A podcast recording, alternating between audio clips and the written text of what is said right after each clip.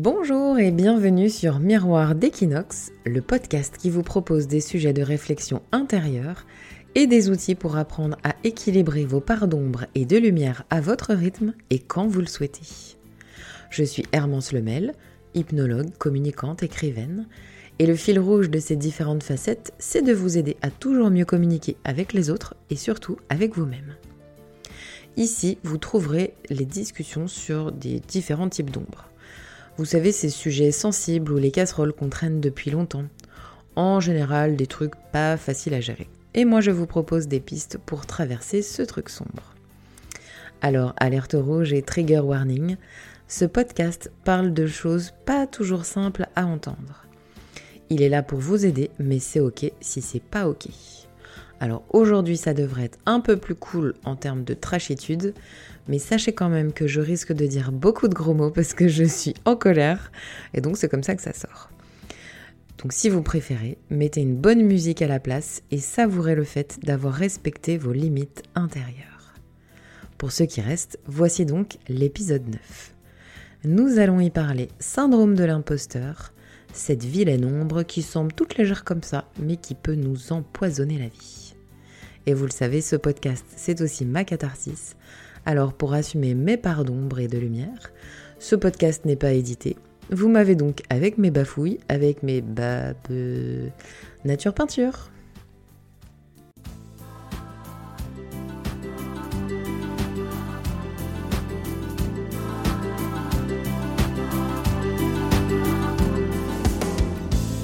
Aujourd'hui, je vous parle d'une ombre qui n'a pas l'air d'en être une, une toute légère, toute simple, mais qui en fait est une ombre sournoise, une des plus sournoises qui existent, le syndrome de l'imposteur.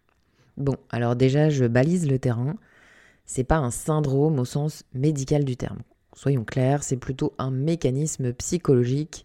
D'ailleurs, au départ, les chercheuses qui ont théorisé le concept parlaient d'expérience de l'imposteur. Mais bon, vous savez comme moi que la vie a pris le pas sur la sémantique et du coup, dans le langage courant, on dit syndrome de l'imposteur, on dit aussi sopalin et au jour d'aujourd'hui. Bon, même si celle-là, euh, vraiment, je l'aime pas, mais bon, bref. Le concept, c'est que l'imposteur donne l'impression à celui qui le vit qu'il ne mérite pas la place qu'il a, ou le boulot qu'il a, ou la réussite qu'il a. Ça donne souvent des dialogues internes qui ressemblent à ils vont finir par se rendre compte qu'en fait je suis pas à ma place dans ce job. Ou alors, non, c'est trop facile, ça peut pas être bon ce que je fais. Ou encore, non, je vais forcément me ramasser, ça peut pas marcher.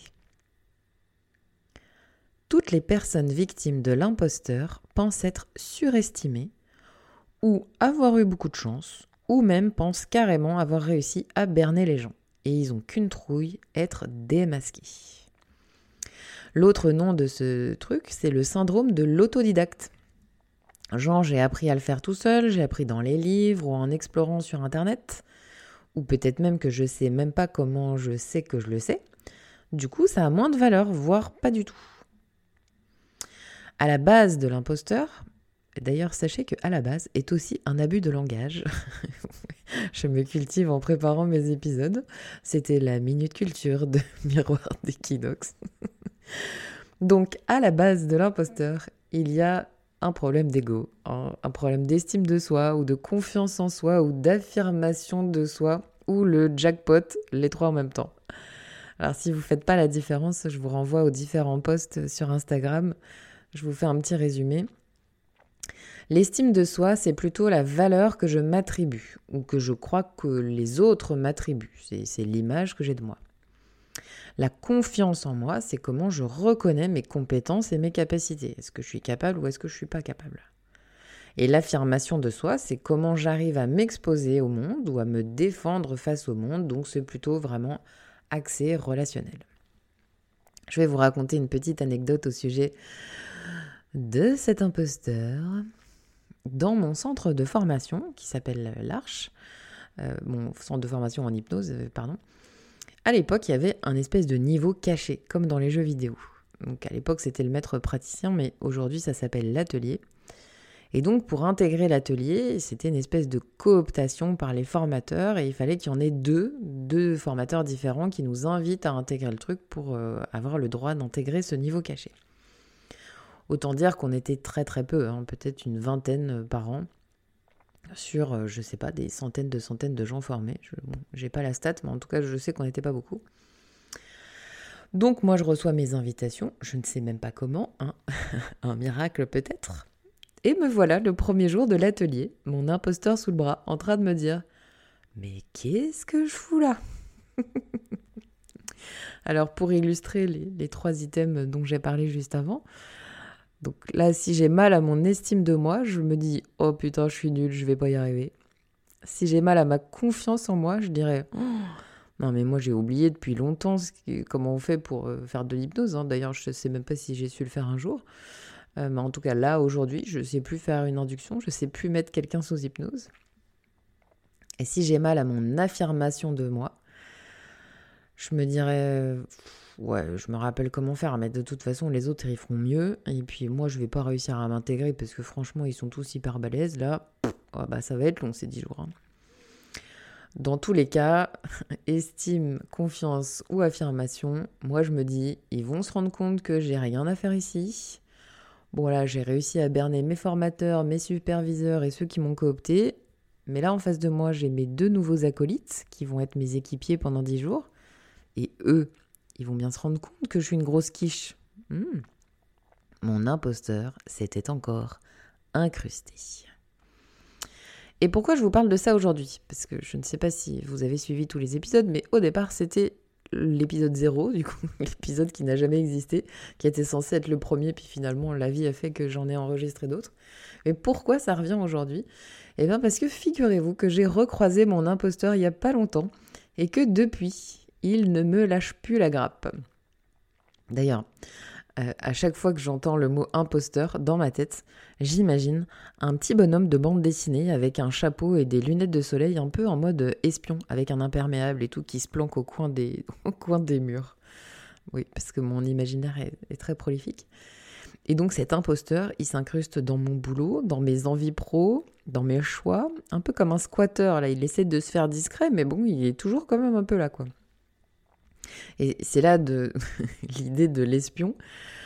Parce que en plus, son objectif à ce petit con, c'est de pas se faire repérer et de tout saboter en scred, comme un agent secret, comme dans Alias pour ceux qui, comme moi, avaient cette série préférée quand ils étaient ados. Et là, par exemple, je, je, dois aller faire une... Enfin, je dois... Non, pas du tout. J'ai envie et je suis inscrite et je vais aller faire une formation à Sciences Po et donc voilà, je remplis mon dossier, tout ça, et puis ben, j'ai reçu mon mail disant que j'étais acceptée à la formation avec ma convocation. Et là, je vous jure, dans ma tête, mon imposteur, je l'ai vu se frotter les mains, mmh, planqué dans un recoin imaginaire, avec sa tête de sournois qui prépare un mauvais coup. Je vous jure, pour un peu, je l'aurais entendu rire là, comme Gargamel. Mais moi, les sournois, je n'aime pas ça, ça me rend dingue voir quelque chose d'injuste qui se déroule sous mes yeux, même si ça ne me concerne pas, c'est plus fort que moi, j'ai envie de tout désinguer. Je vous disais tout à l'heure, j'étais en colère, alors peut-être ça s'entend pas parce que là je, souris et je rigole en, en, parlant avec vous, mais, mais en vrai de vrai, j'ai envie de tout péter. j'ai envie de tout désinguer, j'ai envie de d'être euh, d'être avec mon drapeau, avec ma bannière de la justice.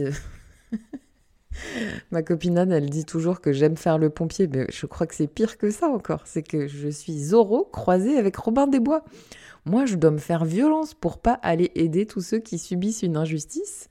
Et puis, évidemment, je le fais gratos, hein, donc c'est même pas pour me payer des vacances aux Seychelles. Vraiment, non, c'est juste euh, des, des, valeurs que je défends ardemment.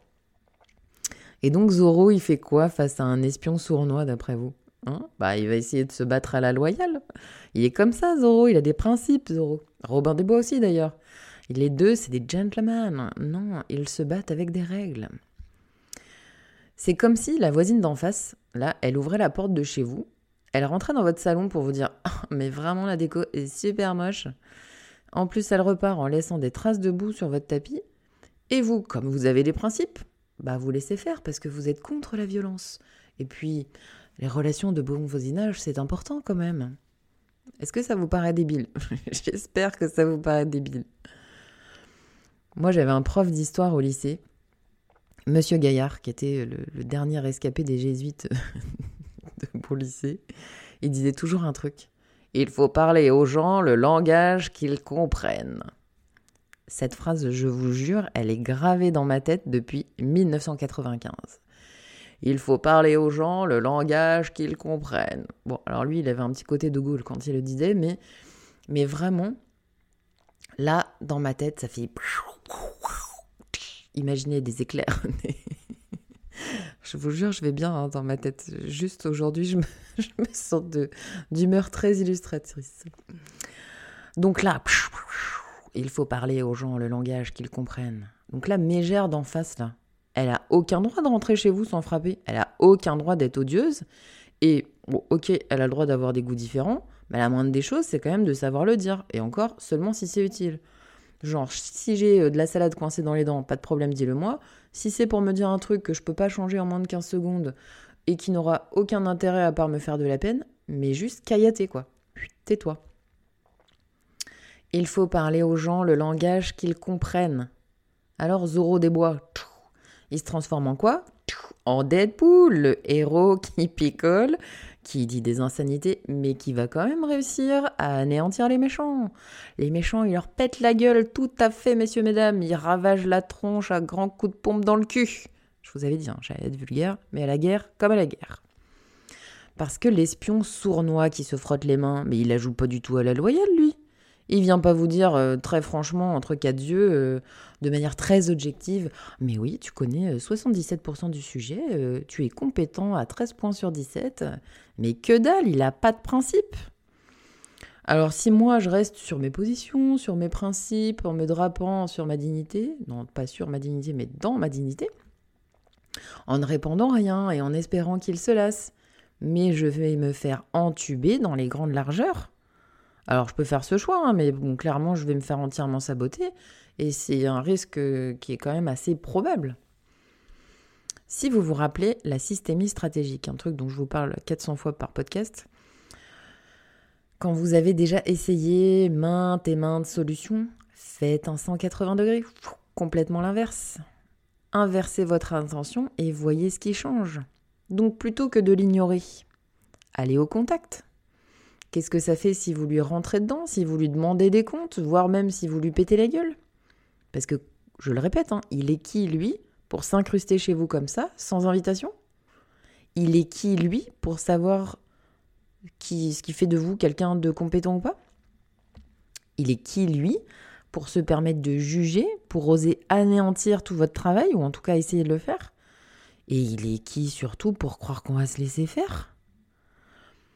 Alors je vous dis tout ça, mais moi ce que je veux c'est vous donner l'énergie et le moteur parce que nous, vous et moi, on est vachement plus malin que ça. On va pas vraiment aller lui péter la gueule. On va l'anéantir autrement. Parce que le combat, lui, l'homme de l'ombre, il est habitué, il est préparé, c'est un peu son taf. Mais c'est quoi le plus grand risque pour un espion? C'est quoi le pire du pire qui puisse arriver à un agent secret? Alors oui, effectivement, parfois, l'imposteur a une intention positive. Euh, d'ailleurs, euh, comme tous les agents secrets, hein, ils font ça au nom de valeurs, au nom de leur pays, et pour eux, c'est une raison valable. Donc euh, parfois, il veut éviter qu'on se ramasse, il veut qu'on fasse de notre mieux, etc. Mais c'est bon, hein, le côté passif-agressif, ça a deux minutes. Donc il y a des manières de faire les choses qui sont bien plus écologiques, bien plus acceptables et qui vont nous permettre d'évoluer plus vite. Donc merde, hein, pour se parler à soi-même, on a nous aussi besoin de recevoir un langage que nous aussi on va comprendre. Et ça, on a tendance à l'oublier. Alors posez-vous la question. Est-ce que ce que je me dis à moi, j'oserais le dire à voix haute à quelqu'un d'autre? Est-ce que ce que je me dis à moi, j'accepterais de l'entendre à voix haute de quelqu'un d'autre? Et donc évidemment, charité bien ordonnée commence par soi-même. Je vous propose donc d'aller causer à cette part de vous qui est votre imposteur intérieur. De le regarder dans le blanc des yeux et d'oser le mettre en lumière face au monde. Eh bien oui, c'est ça le plus grand risque d'un espion, d'être démasqué, d'être exposé à la lumière. Eh ouais, c'est tout bête, hein, mais c'est complètement hyper efficace. Et c'est comme ça que je me suis retrouvée le premier jour de l'atelier, donc euh, avec mes, deux camarades, euh, que, j'embrasse hein, d'ailleurs au passage. Mes camarades qui me semblaient très impressionnants et sur qui je voulais surtout pas tomber parce qu'ils vraiment me faisaient peur. Donc me voilà face à eux. Eux qui attendent une réponse euh, à une question que j'ai même pas écoutée, en vrai, parce que mon corps était bien sur cette chaise face à eux, mais ma tête était en train de, de voir l'imposteur s'incruster et puis toute cette tribu d'espions. Et là, je suis face à eux et puis je finis par leur dire euh, Franchement, je sais pas ce que je fais là. Je suis une grosse quiche, je pense. Hein. J'ai l'impression que je vais me faire virer d'ici la fin de la journée, donc euh, je sais même pas comment je fais de l'hypnose, moi. Donc, ce qu'on va faire, c'est qu'on va échanger notre place. et puis, on va pas vous faire perdre de temps. On va passer à vous, ça sera mieux. Et là, gros blanc. Échange de regards entre mes deux acolytes, temps suspendu. Et bim, les deux, ils commencent à parler en même temps, à me dire que eux aussi, ils ont l'impression d'être des grosses merdes, et ils rigolent, et je rigole, et on commence tous à se détendre et à se dire que finalement, ça va être possible de tenir le coup dix jours, tous les trois. Parce que justement, on a mis en lumière nos imposteurs et puis que comme tous les espions sournois, ils sont en train de se carapater parce qu'ils détestent qu'on les dévoile pour de vrai de vrai. Et ça, c'était il y a des années et encore aujourd'hui, j'ai ma petite binôme Mag que j'embrasse très très fort qui est la meilleure non-impostrice que je connaisse et qui est une des personnes à qui j'envoie le, plus de gens tellement j'ai confiance en elle. C'est d'ailleurs à elle que je confie ma propre tête, c'est pour vous dire. Donc bref, bah, je vais aller à Sciences Po, moi, là, là, bientôt, et je vais leur dire bonjour, je m'appelle Hermance. Je suis hypno spécialisée dans les traumas, donc je gère des crises individuelles, mais je gère aussi des, crises collectives, puisque je fais de la com de crise à grande échelle avec des entreprises qui subissent des cyberattaques ou des kidnappings de salariés. Je forme des gens, tout ça, tout ça. Alors je sais, j'ai un parcours et un poste un peu atypique par rapport à vous et je suis un peu impressionnée d'être ici. Je vais même probablement galérer des fois et peut-être pas tout comprendre les mots que vous allez utiliser. Mais malgré ça, je pense quand même que j'ai le droit d'être là. Et rien qu'à vous le dire à vous, mes chers explorateurs, je vois mon imposteur qui baisse la tête, qui dégonfle le torse, puis qui commence à faire demi-tour, tout dépité d'avoir été mis en lumière et d'avoir perdu un sacré bout de terrain. Alors sachez que cette expérience de l'imposteur, on peut la vivre euh, une fois ou très souvent. On peut la vivre que l'on soit un homme ou une femme, même si j'ai quand même plutôt l'impression que c'est des femmes qui le vivent, mais vraiment je pense pas que ce soit quelque chose de genré. Dans tous les cas, c'est pas une ombre à prendre à la légère, parce que c'est quand même une fucking chieuse et qu'il n'y a pas moyen qu'on la laisse s'incruster, je suis pas d'accord. Mes chers explorateurs, prenez soin de vous, voyagez dans vos ombres, seul ou accompagné, quand vous sentez que ça coince, hein, on n'est pas obligé de faire tout tout seul. Mais rappelez-vous toujours, tant qu'on voit de l'ombre, c'est qu'il y a de la lumière quelque part. Et comme d'habitude, votre soutien quand vous partagez le podcast, quand vous le notez, quand vous me laissez des commentaires ou des messages en privé, c'est toujours très apprécié. Euh, alors par l'algorithme, évidemment, mais surtout par moi. Donc je vous remercie d'avoir pris ce temps. C'est vraiment très touchant. À bientôt!